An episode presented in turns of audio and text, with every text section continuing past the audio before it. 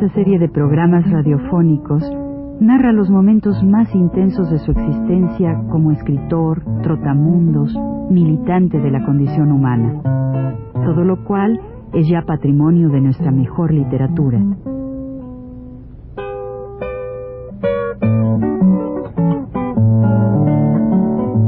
Con ustedes, Juan de la Cabada.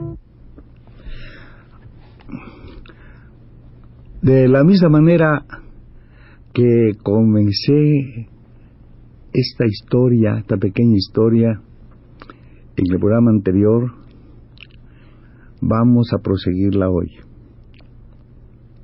Decía yo que había muerto un amigo nuestro, un compañero, un combatiente de España.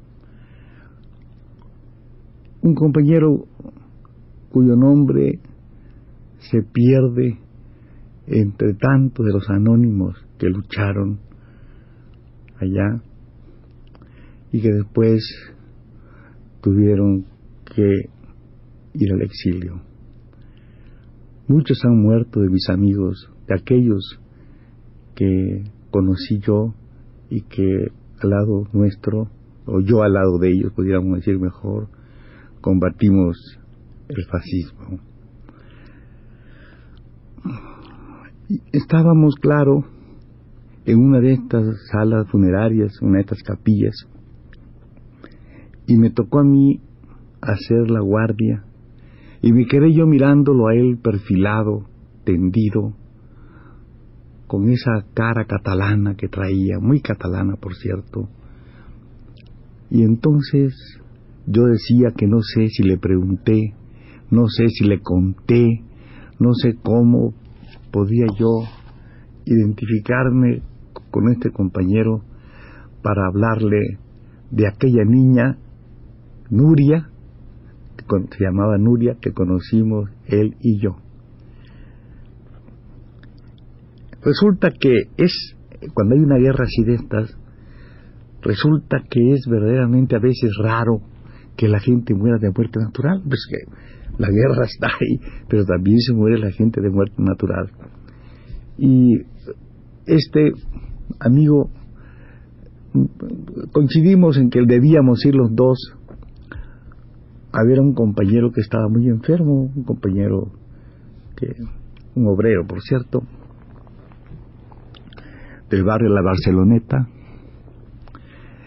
Subimos allí, él estaba ya muy grave. Entre tanto, alguien me dijo que bajara yo a ver una señora, una viejita, para conversar con ella un rato y hacerle la vida un poco amable.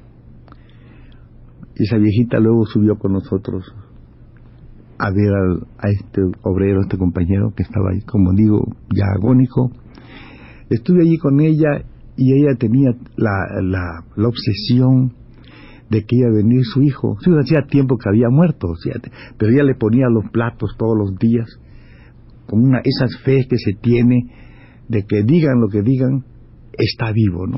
Y le ponía todos los días el plato en la mesa, como si viviera el muchacho, como si viviera este hijo suyo. Claro, era muy penoso estar en esta cosa, simulando un poco, consolándola, diciéndole quizás sí, que quizás sí, que quizás vendría ese día. Pero claro, ese día tampoco llegó el amigo. Subimos y resulta que este compañero murió. Por cierto, había otros, otros, otros, otras personas, otros dolientes. Había jóvenes también que tenían, porque este hombre era muy conocido, este compañero obrero, y había también gentes con sus novias, muchachos vamos, del barrio que habían ido con sus novias y se acercaban así un poco a los balcones, hablaban y era esta esta esta esta reunión un poco familiar. Y llegó el momento en que se tenía que traer una corona, esas cosas que ocurren. Y la niñita, esta Nuria, fue con nosotros porque la mamá dijo que fuera estas cosas, la señora era una, una señora de estas pues muy, eh, muy en su papel, ¿no? Pues, señora fuerte, muy, muy señora de su casa, muy, como hay muchas amas de casa, ¿no? bueno, y la viuda. Entonces nosotros nos fuimos a buscar la corona, fuimos a la rampa de las flores, la compramos, y la chiquita se empeñó, claro está, en traerla, ¿no? Y venía ella adelante, adelante, adelante, adelante, adelante, y nosotros caminando, no es un, eh, un poco así, digamos, porque eran bastante, bastante lejos, y de repente oímos un estruendo, caminamos nosotros más allá, y cuando esta niña llega con la corona muy cerca de la, de la casa que iba, la bomba cae en la casa esta donde estaba toda su familia. Ustedes pensarán que allí el, había un cadáver, había el muerto, ¿no? La señora, la viudita, la señora viejita, aquella, eh, aquellos jóvenes ilusionados con su, con su noviazgo, no queda nada más que la casa hecha escombros y la niña con su corona en la puerta. Esta cosa no se puede olvidar jamás, ¿no?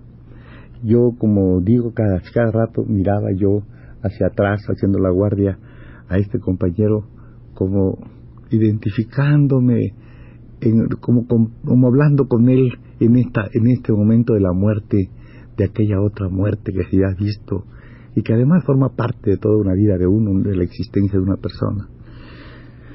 Pero lo terrible del caso, que yo le contaba a él también ese día, es que un domingo, un domingo esta niña después tuvo que llevarse a una guardería, una, una, guardería infantil, con niños, ¿no?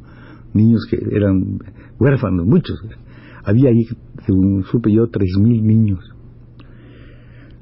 Y era un domingo, había un sol muy bonito en la mañana, cuando en esto la niña estaba en esa, en esa, en esa guardería. Y dentro de las cosas que suelen ocurrir, en esa guardería también cayó una bomba y mató como a tres mil niñitos, entre ellos a esta niña, esta niña Nuria, la niña de la corona. La niña de la corona, yo cuento esta historia en un, en una, en un, en un libro nuevo, nuevo digo, pues acaba de salir, se llama ¿Qué piensa usted, amigo Juan? Le va a seguir otro libro que dice ¿Qué piensa usted, amigo Juan? Todavía la gente no lo sabe. Por eso tal vez creo que también se los tengo que decir, porque ustedes sí lo saben, pero muchas veces no lo recuerdan, porque casos como este que estoy diciendo, como dije la otra vez, es un caso ya que se puede decir habitual en estas cosas, ¿no? Terribles, pero si pensamos en, las, en, los, en los otros episodios de toda esta época de guerras que hemos nosotros padecido. Nada más se cuenta, creo yo, para ver si es posible que un día el pueblo entero, que sí lo puede hacer, proteste y termine con la guerra. El único que puede terminar, el único que puede terminar realmente con esta catástrofe es el ser humano, es el hombre mismo, es decir, los pueblos.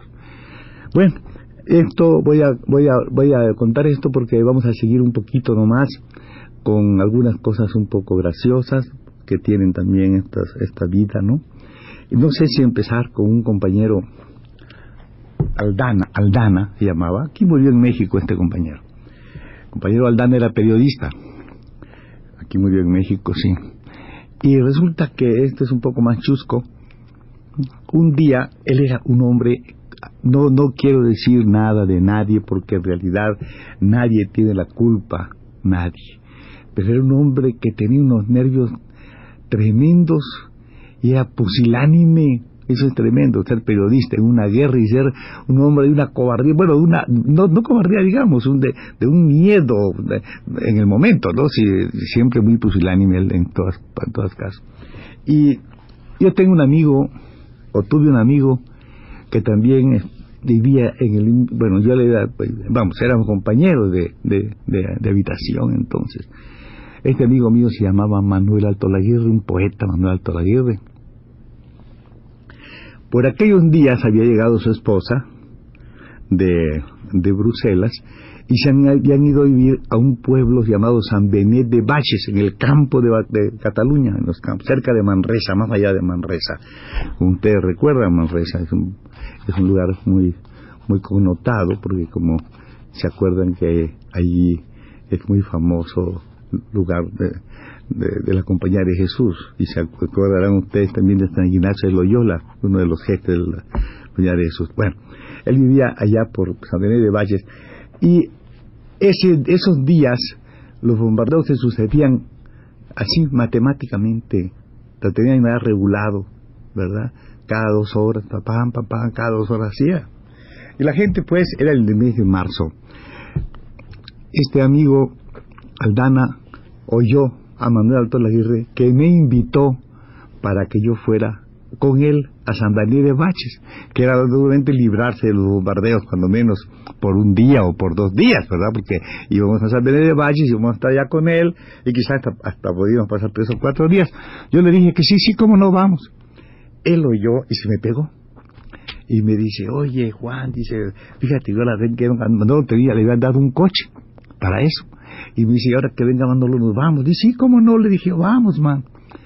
Pero resultó que cuando Manolo vino a invitarnos, en el coche ya estaba el embajador de México, estaba la hija del embajador, estaba el novio de la hija del embajador, Manolo, y claro, Manolo quería que yo fuera con él. Y allí estaba el dama. ¿Qué hago yo? Le dije, no, Manolo, muchas gracias.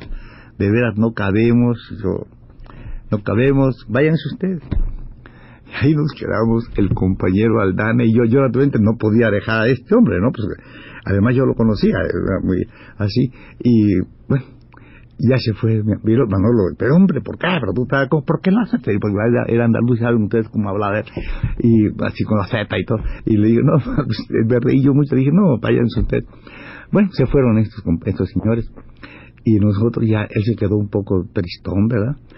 Y me dice, oye, pero él tenía esa cosa que no podías aguantar. Hay gente que no puede aguantar, que no puede estar tranquilo. No es cuestión de inteligencia, no es cuestión de nervios. Y él estaba muy inquieto y me dice, vamos al metro, al metro, metro de Atarazanas. Vamos, le dije yo, vamos, vamos al metro. Nos metemos en el metro. Era imponente porque estaba todo metido en el metro la gente, ¿no? Pero sin embargo, agarramos nuestro coche, digo, en los andenes, la gente dormía en los andenes de los metros. Ustedes saben que cuando hay estas cosas, pues la gente sigue a resguardar, tener un refugio. Y el metro, pues el metro pues es un refugio, pues más o menos, ¿no?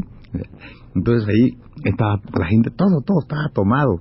Y es muy penoso quitarle a, un, a otro individuo lugar o sentarse cuando hay niños y señoras, de ninguna manera. Y nosotros nos fuimos salimos de Atarazana, salimos del metro y nos fuimos a un lugar muy bonito que se llama el Parque Wells. Allá en el Parque Wells, yo no sé por qué se me ocurrió empezarle a contar a este amigo una hazaña. Es una hazaña de veras, porque yo había pensado, era la época de Cárdenas, era la época también en que estaban muy entusiasmados en llevar teatro al, al campo, ¿verdad? Y entonces yo pensaba que llevar teatro al campo debía ser naturalmente, pues tener eh, no podíamos llevar decoraciones, así se hace, ¿no? ¿Cómo? Entonces pensaba yo que con unas, unas, este, unas cuantas eh, plaquitas y con una buena linterna mágica podíamos reproducir las escenografías y la gente tenía la ilusión de la, de la, de la y lo hicimos con un hermano que era ingeniero de una señora que se llama Concha Méndez, Pascual Méndez, que murió aquí en México, que había sido la esposa de Manuel Alto Aguirre primero, la primera mujer de Alto Aguirre, una poetía muy famosa, vive aquí en México esta poeta, esta señora. Bueno, entonces este, ya nos fuimos y yo empecé a contar todo esto, todo esto con tanta... Y él así muy entusiasmado, cuando en esto, ¡pum! cae una bomba en el Monte Carmelo, cerquita de nosotros. Él naturalmente se echa al suelo, ¿verdad?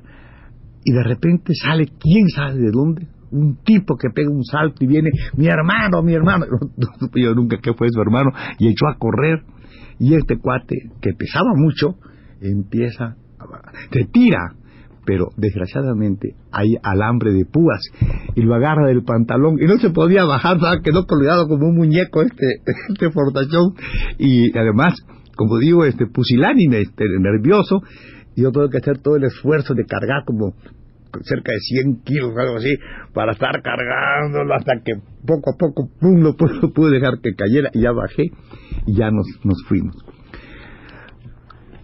No sé si andamos de tiempo, todavía en tiempo, y vamos a vamos a, ver vamos a situar esto a este compañero bajando este bajado de allí del, de un alto sano como de cuatro tres metros no y bajar y yo bajar por una escalinata que había hasta buscarlo no y entonces empezar un camino hacia el Tibidabo hacia un monte que había que se llama el, se llama el el monte ese hasta hasta allá voy a contar por qué no fuimos por allá y por qué no pudimos regresar al metro en, la, en, el, en el próximo programa. Buenas tardes.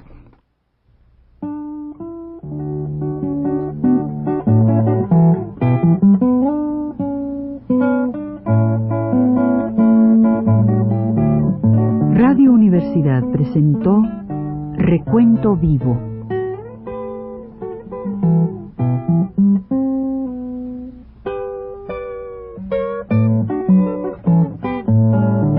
Mis décadas.